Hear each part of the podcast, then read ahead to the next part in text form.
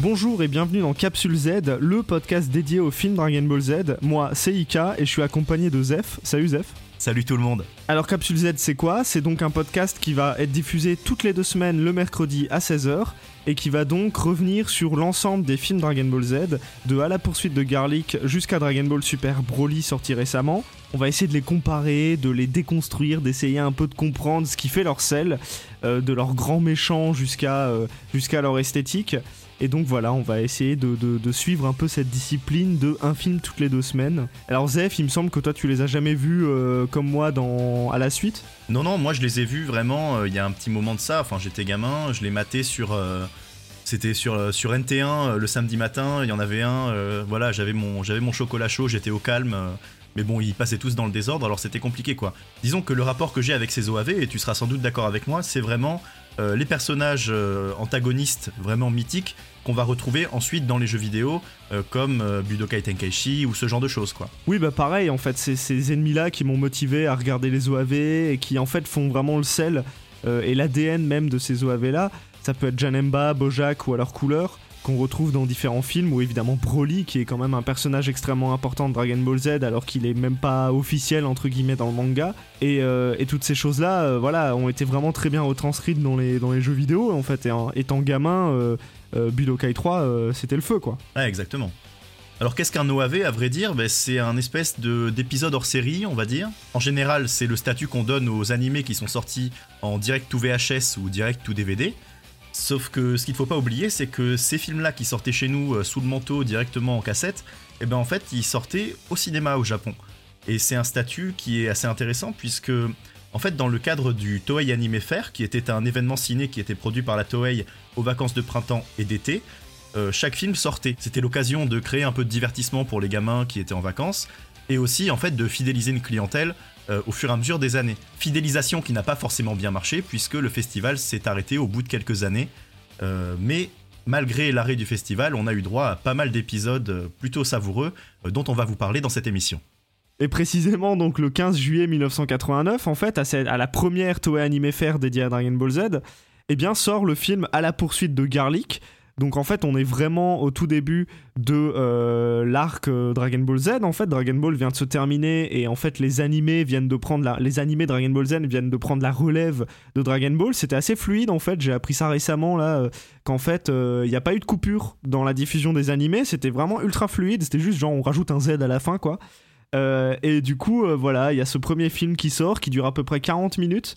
Alors qui est réalisé par Daisuke Nishio, qui est un gars qui a déjà bossé sur Dragon Ball euh, euh, simple, euh, sur l'animé, et qui en fait va aussi signer plusieurs épisodes. On, le reverra, je pense, dans, plusieurs capsules Z, ce gars, parce que voilà, il a signé le combat fratricide, euh, 100 000 guerriers de métal justement, et voilà, il a signé, plusieurs films. Faut que je vous dise quand même quelque chose sur 100 000 guerriers de métal. C'est un peu, je pense que ce sera un épisode un peu spécial parce que c'est un peu l'épisode qui euh, est la genèse de Capsule Z, puisque on a un profond désaccord avec Zef sur ce film. Pour moi, ouais, c'est un film qui est, qui est, qui est sans doute extrêmement médiocre, mais euh, dans, mon, dans mon imaginaire, c'est quelque chose qui est absolument culte. Bon, moi je pense que c'est claqué au sol, mais je pense qu'on on- on verra ça, on verra ça sur le moment même. Euh, Donc à la poursuite de Garlic, donc euh, qui est le premier film. Oui, alors on dira OAV, film indistin- indistinctement. hein, vous, vous, vous allez, euh, vous allez vous en sortir. Alors déjà, l'OAV en fait rebat un peu les cartes de Dragon Ball Z. Euh, c'est un épisode assez particulier puisque voilà, euh, on va, on va, en- on va en discuter, mais euh, il propose une, une, autre vision du début de Dragon Ball Z en quelque sorte, puisque par exemple Gohan euh, après l'épisode Raditz, Goku est encore vivant, on sait pas trop où ça se passe, est-ce que Goku est censé être mort, mais alors comment ça se fait que Gohan connaît Krillin? Voilà, on reviendra sur, toutes- sur tous ces aspects-là, mais voilà, déjà ça, ça met un peu la première pierre à l'édifice à l'édifice OAV, c'est-à-dire que les films sont pas canons, voilà, ils sont pas vraiment, ils s'intègrent dans une timeline. On reviendra de toute manière dans Capsule Z un peu sur toutes ces problématiques-là, un peu avec un regard de fan et puis un regard de on s'en bat les couilles. Mais, euh, mais voilà, c'est un peu, peu l'idée de cette, cette OAV-là. C'est un pas de côté euh, lors d'une convention euh, d'animé, quoi.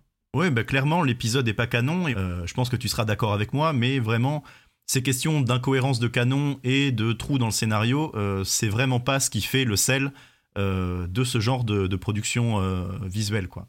Ouais, ça crée du folklore autonome en fait. C'est vraiment. euh, c'est une petite pépite que tu te mets de côté. C'est un, un, pas de côté en fait, je trouve. C'est vraiment euh, voilà, on a la timeline à cet état, euh, état de fait, et on stoppe les choses et on, fait un pas de côté pour raconter une autre histoire. Et donc voilà, alors j'en veux pour preuve le, générique du film en fait, euh, qui est totalement sans spoil. Parce qu'en fait, c'est donc le, générique habituel de Dragon Ball, mais il n'y a aucune mention des Saiyajin, et il n'y a aucune mention de, de Vegeta et Nappa notamment qu'on voit un peu rapidement et, et peut-être pour un peu rappeler les faits je propose, euh, Zef, que tu, euh, que tu nous fasses un, petit résumé du film euh, pour un peu comprendre tous les enjeux.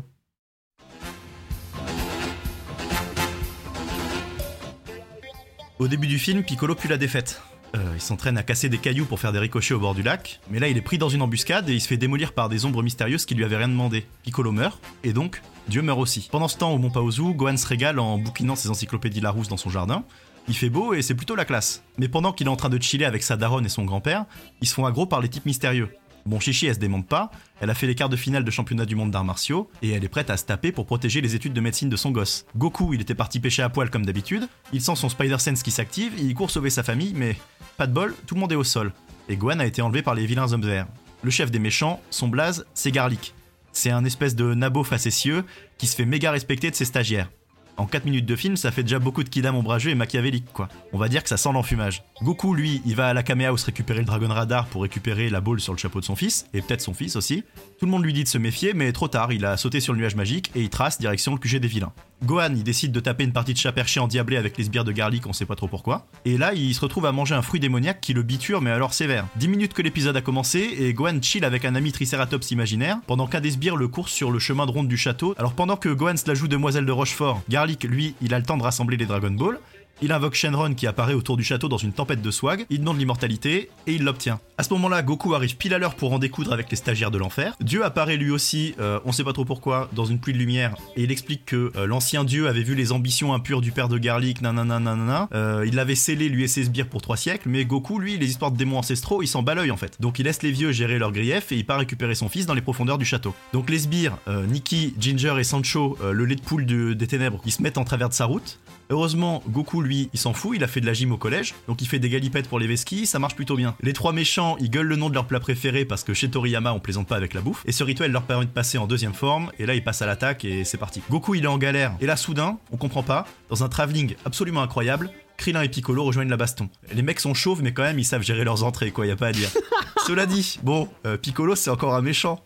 Et comme personne n'a pris le temps de lire la suite du manga, tout le monde est en panique. Mais heureusement, le malentendu est vite dissipé quand Gohan se remet de sa gueule de bois et se met à pisser sur une rambarde euh, sur la tête de Krillin. Le combat commence, pour de vrai. Tout le monde s'entraide un peu malgré soi, Krillin récupère Gohan. Au même moment, Garlic était en train de se taper contre Dieu. Piccolo et Goku le rejoignent dans une entrée assez fracassante. Dieu en difficulté, lui, il s'en fout, il a plus rien à perdre, c'est Dieu, mais quand même. Il est prêt à se faire sauter pour emporter Garlic avec lui. Garlic, il est assez saoulé que personne fasse attention à lui, quoi. Donc il passe en deuxième forme, et voilà la montagne de muscles, vraiment, euh, il commence à sortir des doubles lariats et des boules d'énergie dans tous les sens. Incroyable moment Zangief, hein. Ah mais vraiment Piccolo et Goku, ils sont assez surpris, ils peuvent à peu près rien faire parce qu'il reste encore 15 minutes d'épisode et que ce serait dommage de coucher le grand méchant direct. Du coup, pour rendre le combat équitable, ils commencent à se dessaper, et ça c'est le signe que la baston commence. Piccolo, il croit que le dossier Garlic est réglé, il se jette sur Goku pour faire d'une pierre deux coups, euh, mais Garlic crache de ouf d'avoir été oublié encore une fois, et il fait apparaître dans le ciel un monstrueux trou noir, la Dead Zone, big up à Cronenberg, hein, la famille, qui dévore petit à petit les ruines du château démoniaque. Euh, là, Stéphane Bern en PLS, quoi, vraiment. et ouais, le loto du patrimoine, mon gars, euh, ce sera pas pour cette fois, quoi.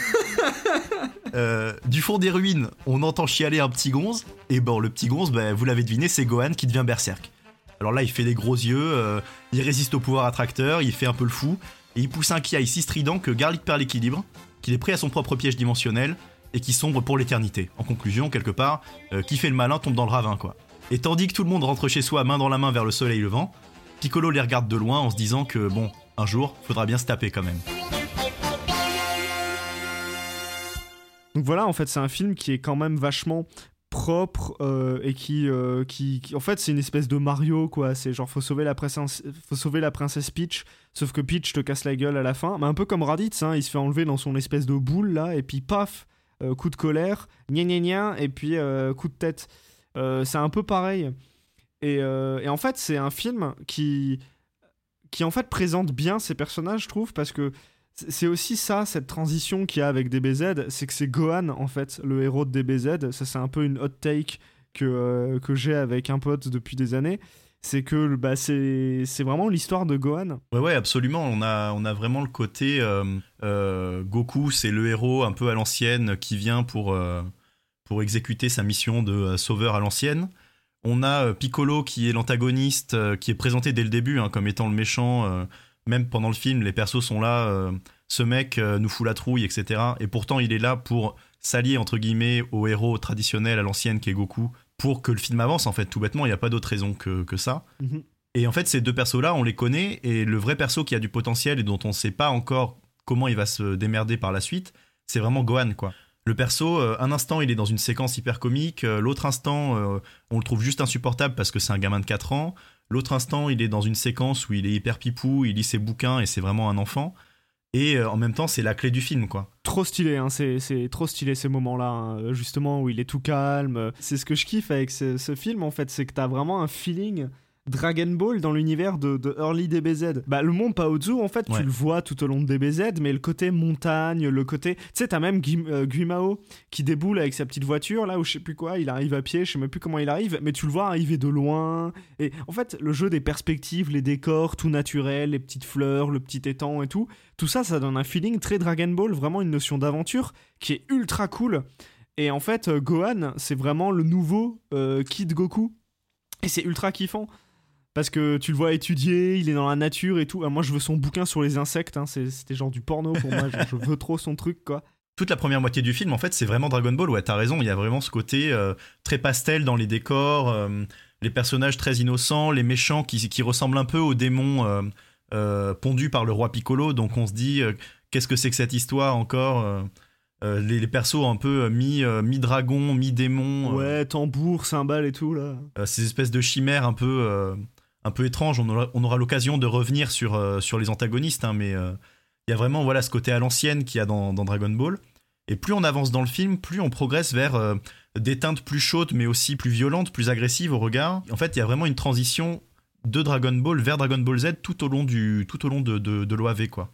Ouais, à fond. Et puis, bah, en fait, c'est ce cadre-là, donc avec Gohan, mais t'as aussi le cadre drame familial, en fait.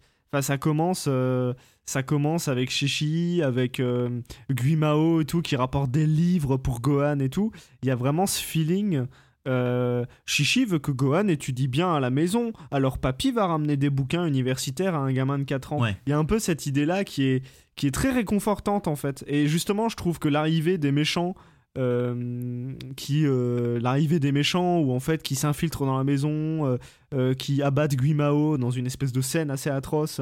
Guimao fait tomber des livres sur Gohan et Gohan il est en mode ah mais qu'est-ce que tu fais pourquoi tu laisses tomber les livres et tout? Et tu mets 4-5 secondes le, tu vois ça prend un peu son temps à te dire ouais il y a un truc qui va pas bien là et tout à coup, t'as Guimao qui s'effondre et tout, et genre c'est ultra badant, et tu vois un connard en capuche derrière, quoi. Ouais, c'est exactement ça, ouais. Il y a vraiment le confort de. Je trouve l'image très juste, ouais. Le confort de Dragon Ball avec tout ce qu'il avait de. Euh, de très comique qui, qui, disparaît. Ou plutôt, non, je trouve pas qu'il disparaisse ce côté-là, mais il est vraiment euh, synthétisé par le personnage de Gohan, quoi. Gohan, c'est le seul perso qui concentre euh, à la fois le côté ben, manga d'arts martiaux euh, classique de Dragon Ball et le côté comique aussi de Dragon Ball quoi qui est un, qui est une facette qu'on perd complètement au fur et à mesure du film euh, dans les autres personnages quoi. Mis à part chez Krillin qui bien sûr est toujours un personnage mi mi personnage d'action mi personnage comique et le voir se faire dessus à l'apparition de Piccolo alors que le spectateur lui sait très bien que la tension n'est pas du tout entre Goku et Piccolo mais entre Piccolo et les, et les antagonistes, ben voir, euh, voir Krillin euh, ignorer cette tension-là et juste se faire dessus, c'est un moment qui est extrêmement savoureux pour moi. Quoi. En fait, tout le film, euh, à la poursuite de Garlic, au niveau des personnages, au niveau de la manière dont ils sont montrés, au niveau même de l'évolution du côté, tu vois, rivalité Piccolo-Goku qui vont aller taper la gueule de Garlic, en fait, c'est Raditz, quoi. C'est-à-dire que t'as Gohan qui se fait, qui se fait enlever, euh, les deux euh, ennemis de Dragon Ball sont obligés de collaborer pour essayer de casser la gueule à, une espèce d'alien qui déboule. Il euh, y en a un qui a une queue de singe, l'autre est chauve, mais bon, même combat quoi.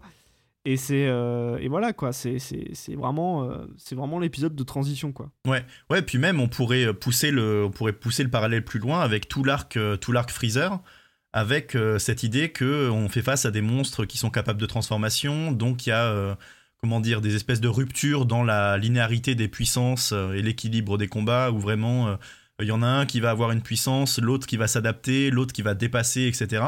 Donc au niveau du rythme des, bastons, euh, cette espèce de motif qu'on n'a pas du tout dans Dragon Ball, mais qu'on va avoir dans Dragon Ball Z avec euh, les personnages qui, qui level up en fait au fur et à mesure de la progression. Déjà, je trouve qu'on l'a en prémisse dans euh, à la poursuite de Garlic. Ouais, il y a un peu ce délire là. Bah en fait, il y a des transformations quoi. Ça c'est un truc qu'on voit qu'on voit assez peu dans Dragon Ball. On en parlait l'autre jour. C'est Ouais, je suis pas sûr qu'il y, a. Bon, il y a des personnages qui se transforment, hein. le roi Piccolo, euh, euh, Goku en Ozaru, mais bon, c'est pas encore la norme, quoi. Et du coup, voir des ennemis qui prennent euh, du muscle et tout, ouais, ouais, ça c'est vraiment quelque chose qui va vers du Dragon Ball Z et va vers une nouvelle forme de narration, quoi. Donc ça, ouais, ouais, c'est assez, assez ouf, quoi. Mais c'est intéressant qu'on parle de ça parce que, enfin, tu vas pouvoir nous en parler, mais les personnages du film À la poursuite de Garlic, euh, ont été implémentés un peu plus tard dans un, dans un arc filler de l'animé Dragon Ball Z. C'est ça, en fait, c'est l'épisode 108 à 116. C'est juste après que Goku euh, casse la gueule à Freezer. C'est vraiment juste euh, l'arc d'après, quoi. C'était en, fait, je pense que c'était juste, il fallait caler 10 épisodes, 8 épisodes avant l'arc cyborg pour un peu assurer une transition un peu cool et puis pour laisser tomber un peu la pression. En fait, c'est un arc. Alors, j'ai pas eu le temps de le regarder en entier, euh, mais euh, j'ai vu les, les 3-4 premiers épisodes. En fait, c'est Garlic qui se libère de la Dead Zone, donc c'est vraiment une suite au film. Et en fait, il, est, euh, il déboule, il déboule sur, au, palais du Tout-Puissant, il emprisonne Popo et, et, donc Camille, et en fait, il va essayer de, de, diffuser une espèce de virus qui rend un peu tout le monde fou, et notamment à la Kame House où t'as Yamcha, Bulma et tout qui, qui s'étripent, et il y a juste Krillin Gohan euh, et la meuf de Krillin marron. Voilà, vous voyez les, espèces d'épisodes totalement euh, claqués euh, où t'as Tortue Géniale qui veut tripoter une nana en bikini. Bah, c'est ça en fait. C'est c'est marron, c'est la copine de Krillin. Et du coup, t'as deux, deux, trois épisodes comme ça un peu rigolo. Mais en fait, c'est l'arc Garlic. Donc là, je connais pas encore la conclusion au moment où on enregistre. Donc j'imagine qu'il se fait casser la gueule. Mais je sais que ça se finit au palais du Tout-Puissant, quoi. Ouais, ouais, ouais. Il me semble que ça se finit au palais du Tout-Puissant et que encore une fois, c'est euh, Gohan qui, euh, lui, qui le met à l'amende. quoi. Donc euh, vraiment 2-0 pour Gohan. force à toi, mon frère. Pour revenir sur le film, aussi quelque chose moi qui m'a vraiment beaucoup plu toujours dans, cette, introduction et un peu dans la manière dont il présente les persos et dont il assure la transition vers DBZ. En fait, c'est chichi quoi. T'as quand même une bonne vibe de chichi façon arts martiaux. Euh, comme tu le rappelais dans, ton résumé, c'est quelque chose qui est... Euh, enfin, moi j'adore, quoi. C'est-à-dire que déjà des, des, persos euh, féminins dans DBZ, ça se, ça se compte sur les doigts d'une main, quoi. Justement, ce moment où Shishi se fait défoncer la gueule, elle est au sol, Gohan est sur le point d'être enlevé, et t'as Goku donc qui capte, ça va pas du tout chez lui. Il arrive en courant avec un, un poisson à la main qu'il est en train de traîner en sortant de l'étang à poil, et donc t'as une espèce d'urgence comme ça, mais qui est traitée un peu de manière comique, quoi. Euh, alors que chez euh, t'as un plan où elle est au sol, euh, un peu l'image est floue et t'as juste une fleur nette au premier plan et elle essaye de toucher la fleur, enfin genre l'innocence perdue, c'est ce que tu veux quoi, enfin bref. Et donc du coup c'est en fait c'est des trucs qui font que c'est dramatique, que c'est grave ce qui est en train de se passer et pourtant Goku quand bien même il est dans l'urgence, il y a un petit truc comique. Et en fait, ça aussi, je trouve que c'est assez important parce que ça permet de, de, pour ceux qui connaissent pas forcément Dragon Ball Z, de poser les bases et de dire, bah voilà, en fait, on va tout le temps changer de ton. Euh, en plein milieu d'un combat, il va pouvoir y avoir une technique un peu insolite, ou alors il va y avoir des enjeux dramatiques avec un perso qui, qui ressemble à rien. Euh, et voilà, et en fait, c'est ça aussi, quoi, ça m'a vraiment plu, cette toute petite scène euh, de montage alterné. Je, voilà, je, trouve que c'est vrai que, que, ça aussi, ça, ça, présente bien les personnages, quoi. Et en, parlant de personnages, justement, je voulais savoir qu'est-ce que tu as pensé de la scène où Shenron apparaît? Mais je l'ai trouvé euh, très impressionnant. En fait, il y a un plan, plan latéral du château de loin où on voit vraiment le dragon s'entortiller dans, toutes les, tours du château et apparaître dans cette espèce de, nuage de lumière qui le caractérise dans ce sens, on retrouve vraiment le côté Shenron de Dragon Ball, quoi. Le dragon extrêmement impressionnant, qui provient d'un folklore que, que, Toriyama s'est approprié. Et j'aimais vraiment bien ce côté. Euh, on a le Shenron magique, quoi. Le Shenron de Dragon Ball qui vient, qui est impressionnant, qui va euh, exécuter le souhait, mais euh, dans un. Disons qu'il est mis en scène de, façon très, très frappante, quoi. Je sais pas ce que t'en as pensé, toi. Ouais, ouais, ça m'a marqué. Alors moi, j'ai juste trouvé le plan où il est de face. euh, en fait, on voit une espèce de museau qui est dégueulasse. Je trouve que le dessin est vraiment sale. Mais par contre, euh, oui, le plan euh, que t'évoquais là, euh, de côté, où tu le vois autour du château gothique, dans les espèces de nuages jaunes, ah ouais, non, c'est somptueux, hein, c'est super beau. hein. D'ailleurs, c'est amusant que tu me parles de Shenron parce qu'il y a deux grosses incohérences dans le film qui tournent autour des Dragon Ball. La première, c'est la plus, enfin celle qui me semble la plus simple à voir au, au cours du film, c'est que les mecs connaissent l'emplacement des Dragon Ball alors qu'ils n'ont pas de Dragon Radar. Est-ce que c'est juste que c'est des démons Est-ce que on- on- disons qu'on s'est habitué dans Dragon Ball avec euh, le fait de euh, trouver les Dragon Ball un peu comme une chasse aux œufs, quoi. Et là, pour les facilités du film, les antagonistes trouvent les Dragon Ball un peu par magie, quoi. On sait pas vraiment comment ils les trouvent. Et ça, déjà, c'est un premier point que je trouve euh, amusant dans le fait que le, que le film soit rempli de trous. Et la deuxième contradiction, c'est une contradiction que, dont je me suis rendu compte vraiment en revoyant le film très récemment, là, quand, quand on prenait des notes pour la préparation de l'émission. Je sais pas si tu as fait attention, mais au tout début du film, Garlic arrive pour tuer Dieu, parce qu'il veut se venger de Dieu. Mais ensuite, il veut récupérer les Dragon Ball Sauf pour avoir le vœu si d'immortalité. il tue Dieu, les Dragon Ball disparaissent. Donc en fait, son plan est fumé depuis le début. Ah, mais c'est ouais, mais c'est en plus, c'est vraiment pas clair. hein. Au début, tu crois que Piccolo est mort. Euh, T'as les démons qui arrivent, ils lui cassent la gueule, et puis ensuite, paf, on passe à autre chose, et tu penses que Piccolo, euh, son compte est réglé. Et ensuite, t'as le Tout-Puissant qui arrive. Alors, petite parenthèse, mais il a- alors j'ai pas compris. hein. Quand il arrive au, au- au château de, de Garlic, euh, il arrive un peu comme Whis. Donc il déboule avec son bâton à la verticale, c'est l'impression qu'il est drop Fortnite. Et genre t'as l'impression que ça, il déboule en mode piqué quoi. Genre c'est pas clair du tout. Par ailleurs le tout puissant, le tout puissant qui se bat, euh, trop bien. hein. T'as une scène euh, trop stylée où c'est en mode hop hop hop, il fait des petits sauts de galipette là parce que t'as Garlic qui lui envoie trois boules de feu. Euh, quel régal. Quand ils se battent dans la cour intérieure là du château, euh, franchement euh, c'est bien animé, c'est rigolo et tout. Bon il se fait un peu casser la gueule, mais bon tu sens qu'il est vieux quoi. Et tu sais, il y a ce moment où il est en mode Ah, s'il faut que je t'emporte avec moi, euh, je t'emporterai avec moi. Il est en mode Terminator, tu sais, t'as des, espèces d'éclairs électricité et tout, il est à genoux et tout, c'est genre trop bizarre. Ouais, ouais, il charge son énergie et il y a vraiment ce côté bombe. Il a la même aura que, que euh, Tortue Géniale euh, qui va utiliser le Mafuba contre Piccolo Père, quoi. C'est vraiment, euh, j'ai aucune chance, mais si je peux essayer, j'essaye, quoi. C'est ça. Mais du coup, en fait, il est, il est, il est vraiment, genre, il est puissant, quoi. C'est encore un moment où tu, tu te dis Waouh, c'est Dieu, quoi. Ouais. C'est pas juste un vieux avec son pote raciste, quoi. Et donc, parlons un peu du, du gros morceau du film. Moi, c'est un personnage que je connaissais vite fait de l'animé, donc, comme je le disais tout à l'heure, avec, avec cette histoire de filler, euh, que j'avais vu quand j'étais petit, mais c'est pour ça j'ai des, souvenirs très vagues. Et en fait, euh, voilà, je comprenais pas trop euh, qui c'était, pourquoi il avait deux formes, etc. Et alors, du coup, je l'ai redécouvert sur Tenkaichi 3 où en fait, euh, voilà, euh, c'est un petit nabo. Alors physiquement, bon, il est pas impressionnant, hein, euh, Ouais, c'est vraiment un pilaf, sous stéroïde en fait. pilaf sous stéroïde, ouais, c'est exactement ça, ouais. Et c'est ça qui est marrant. Mais là aussi, tu vois, ça assure la transition avec Dragon Ball. Mais bon, euh, mais bon là, tout, tout le film est, est tourné autour de ça. Mais c'est ça aussi qui est marrant, c'est qu'en fait, au tout début, tu vois des espèces de démons.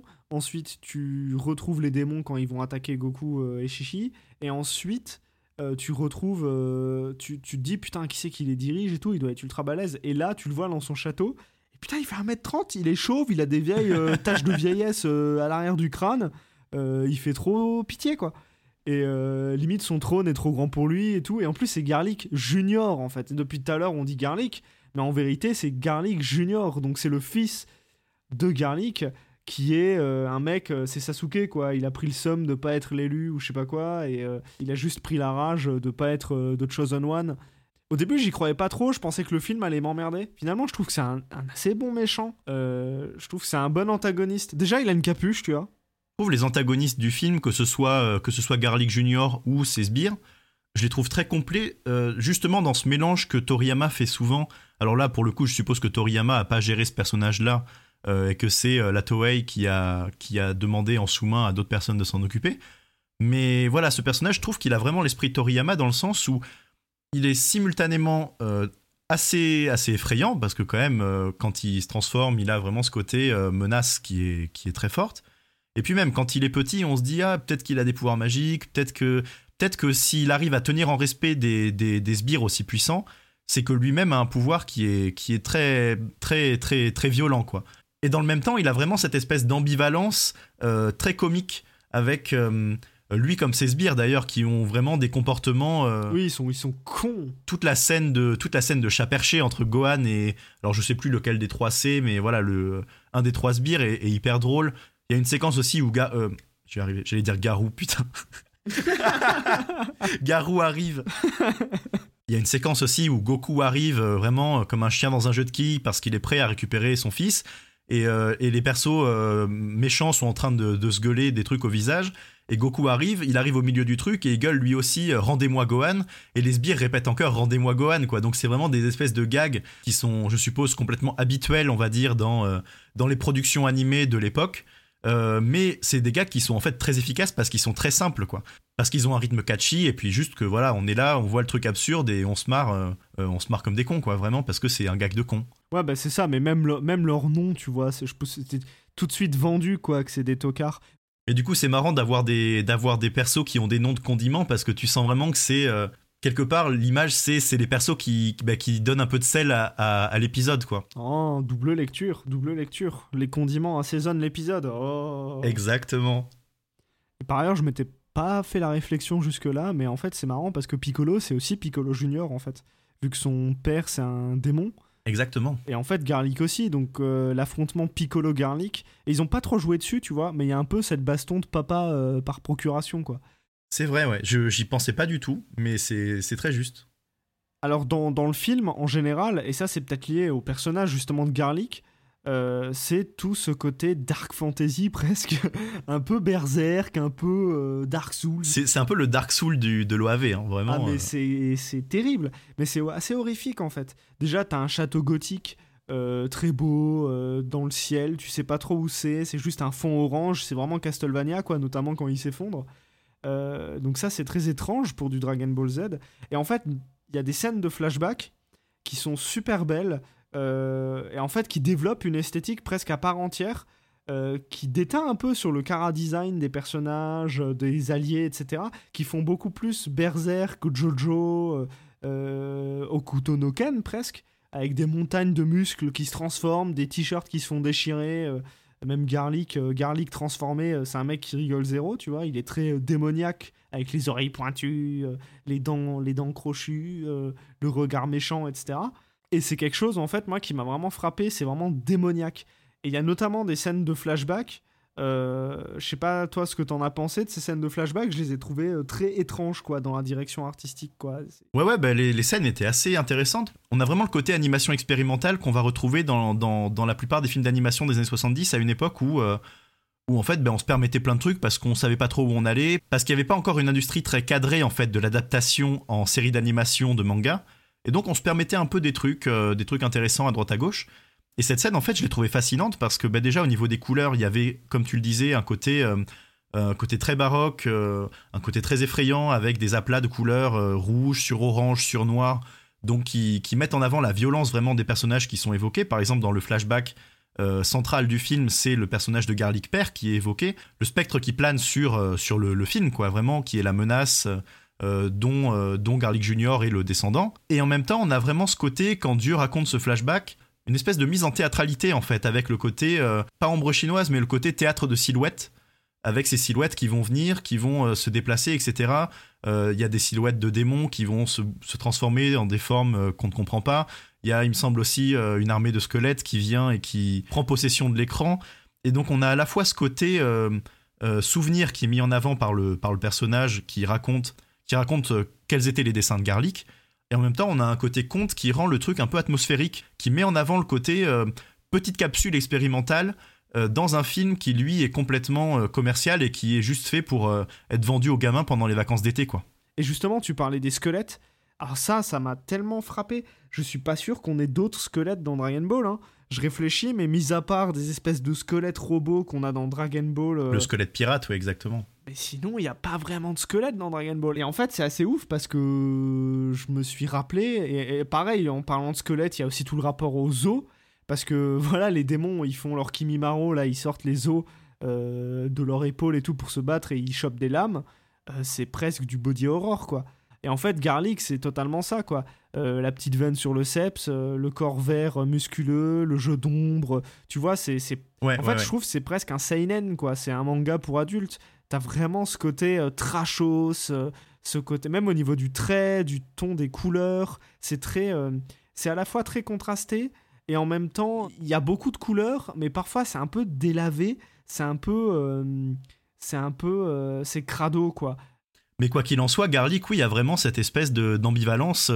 D'un côté, le personnage Nabo est comique, et de l'autre côté, quand il se transforme, il oublie toute notion de stratégie ou de quelles sont ses intentions.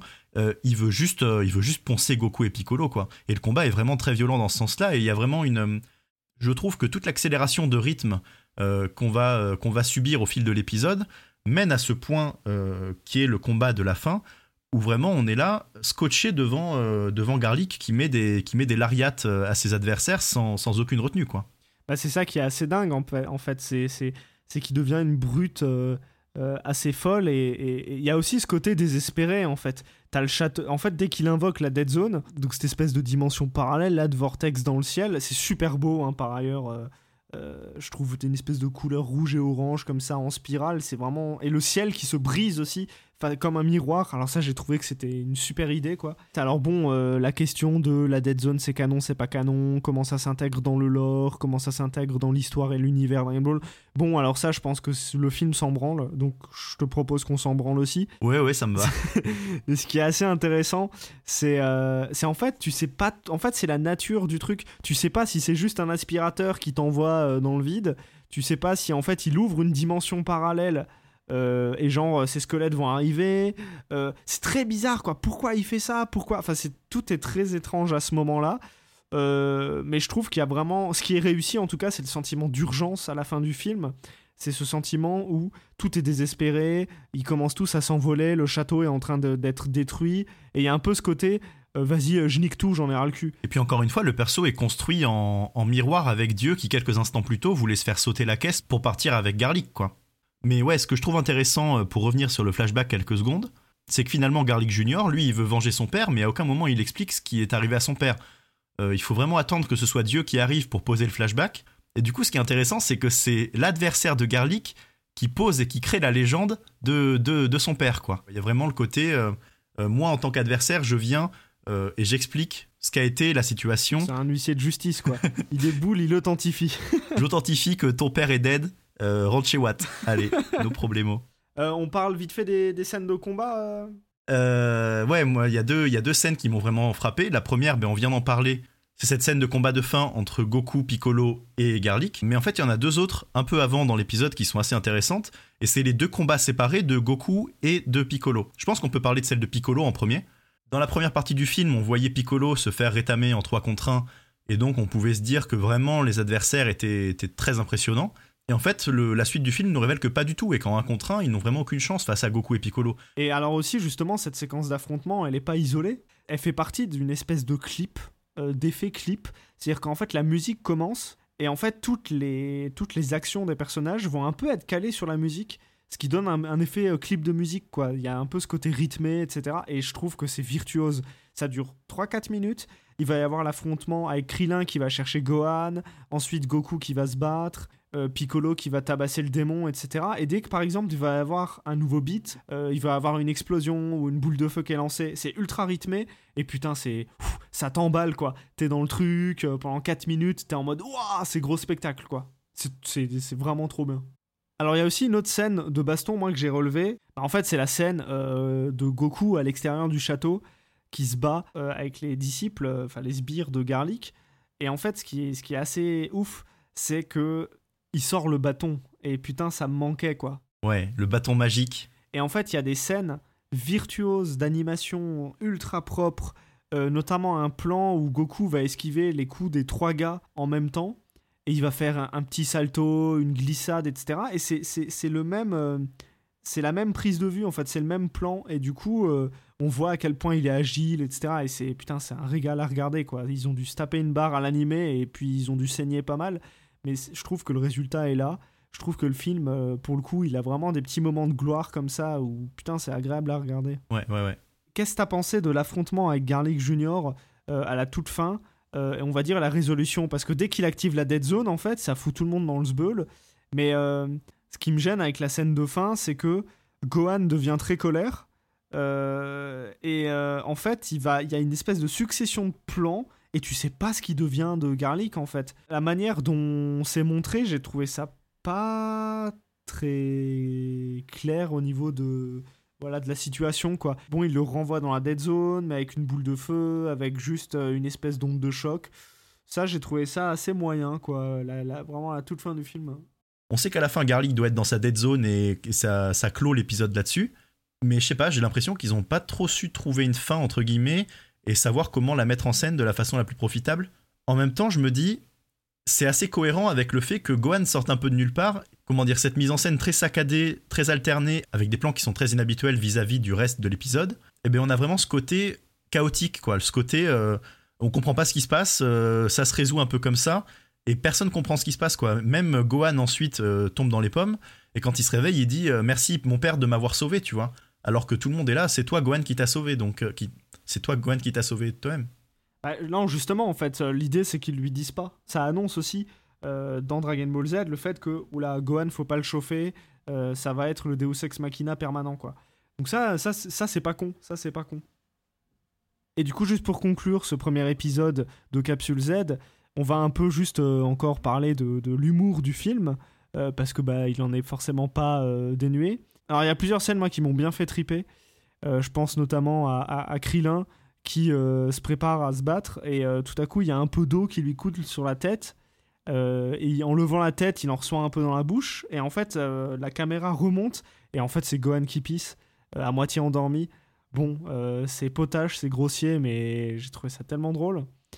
Et la vraie scène dont on a envie de vous parler, parce que c'est la meilleure scène du film, elle est incroyable. et c'est assez expérimental, un peu comme les flashbacks de, de Garrick Jr c'est la scène de Gohan bourré, façon homme ivre, euh, parce que pour rappel, euh, pour rappel, euh, Gohan a faim dans le château et il chope un fruit, il le croque et le démon est assez abasourdi parce que il lui dit "Mais mince, t'es trop jeune. si tu manges ce fruit, tu vas être ivre." Et en fait, Gohan part dans une espèce de trip où il va se balader dans le château en snobant tout le monde, en s'asseyant sur le trône, en voyant des dinosaures. Et en fait, c'est euh, euh, une petite euh, chanson genre Je suis le plus fort, ah là là, je suis trop bien. Alors, c'est une scène incroyable où t'as Gohan ivre qui dit Ah, je me sens si bien.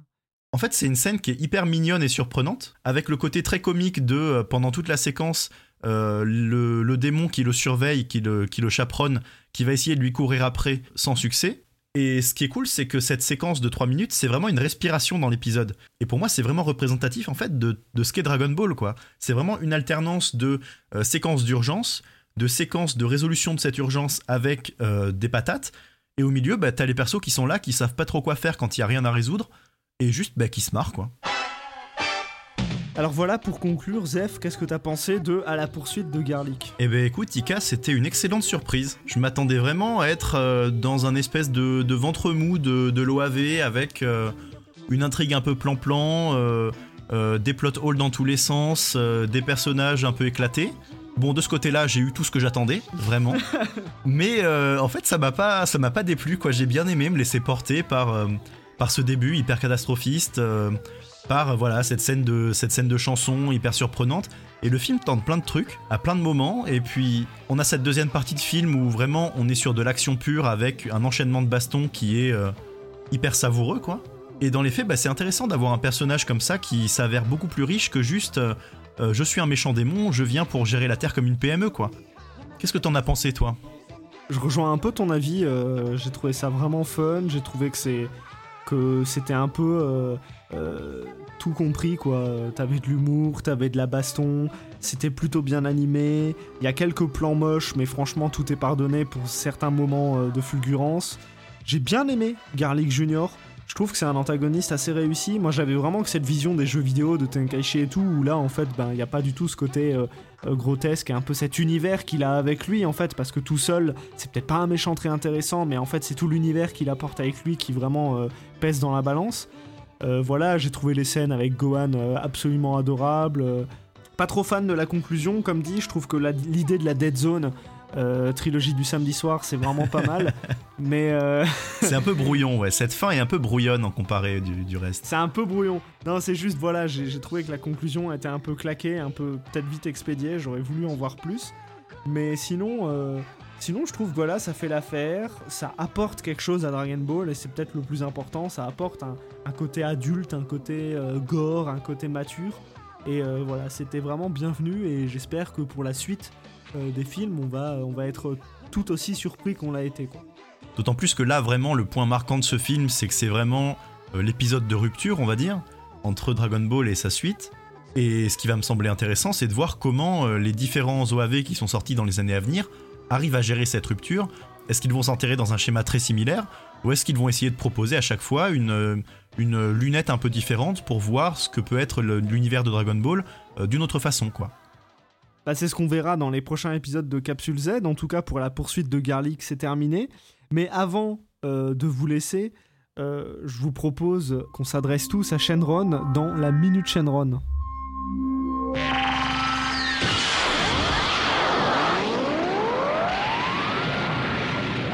Alors la minute Shenron c'est quoi? C'est une petite chronique euh, qu'on s'autorise à la fin euh, de Capsule Z pour un peu ouvrir le débat et un peu la discussion euh, pour voilà parler un peu de trucs qu'on aime dans DBZ sans que ce soit forcément rattaché au film, même si ça peut être un peu l'initiateur, le point de départ.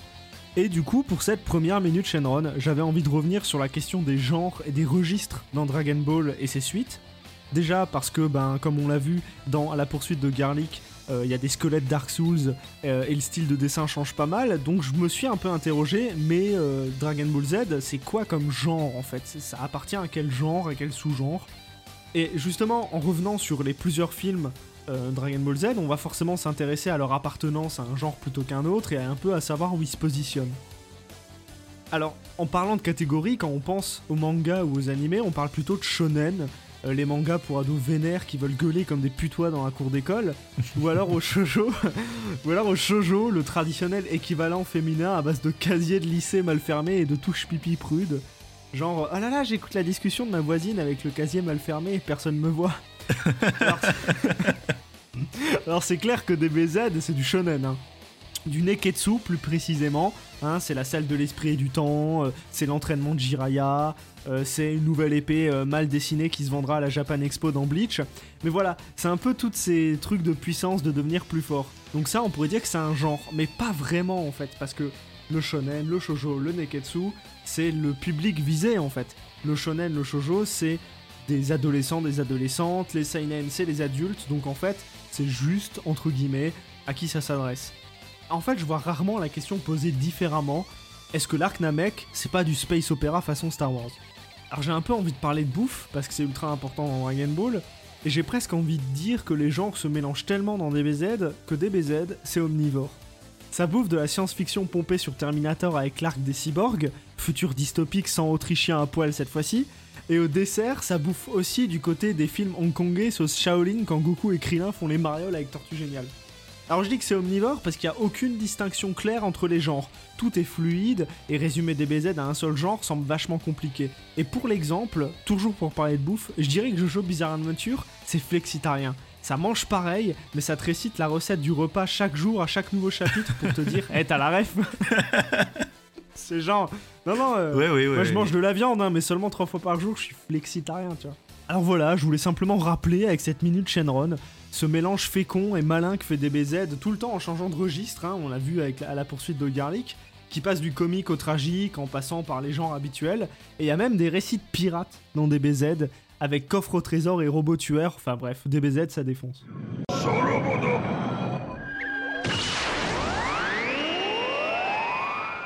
Voilà, c'est la fin de Capsule Z épisode 1 à la poursuite de Garlic. Vous pourrez nous retrouver sur les réseaux sociaux, euh, notamment Twitter avec le at Capsule Z Podcast, tout attaché, et sur les différentes plateformes de diffusion de podcasts. Alors ça, au premier épisode, à l'heure où on enregistre, on n'est pas encore tout à fait sûr desquels. Donc si vous nous trouvez sur Internet, c'est bien, et puis sinon, vous nous trouverez plus tard. Mais en tout cas, a priori, on sera sur YouTube. Et pour conclure correctement ce premier épisode, et comme tous les autres épisodes, on va s'arrêter et se, se laisser en musique puisque Zef, tu nous as choisi un morceau. Oui, oui, bah, je pense qu'on pouvait pas euh, s'arrêter de parler de À la poursuite de Garlic sans euh, s'écouter l'incroyable morceau Tenkaichi Gohan, chanté par Masako Nozawa, et qui est donc euh, le morceau de comédie musicale que chante Gohan quand il est rebou. J'espère que ce morceau vous plaira autant qu'il nous a fait marrer, Et puis ben, on se dit à très bientôt dans un nouvel épisode de Capsule Z.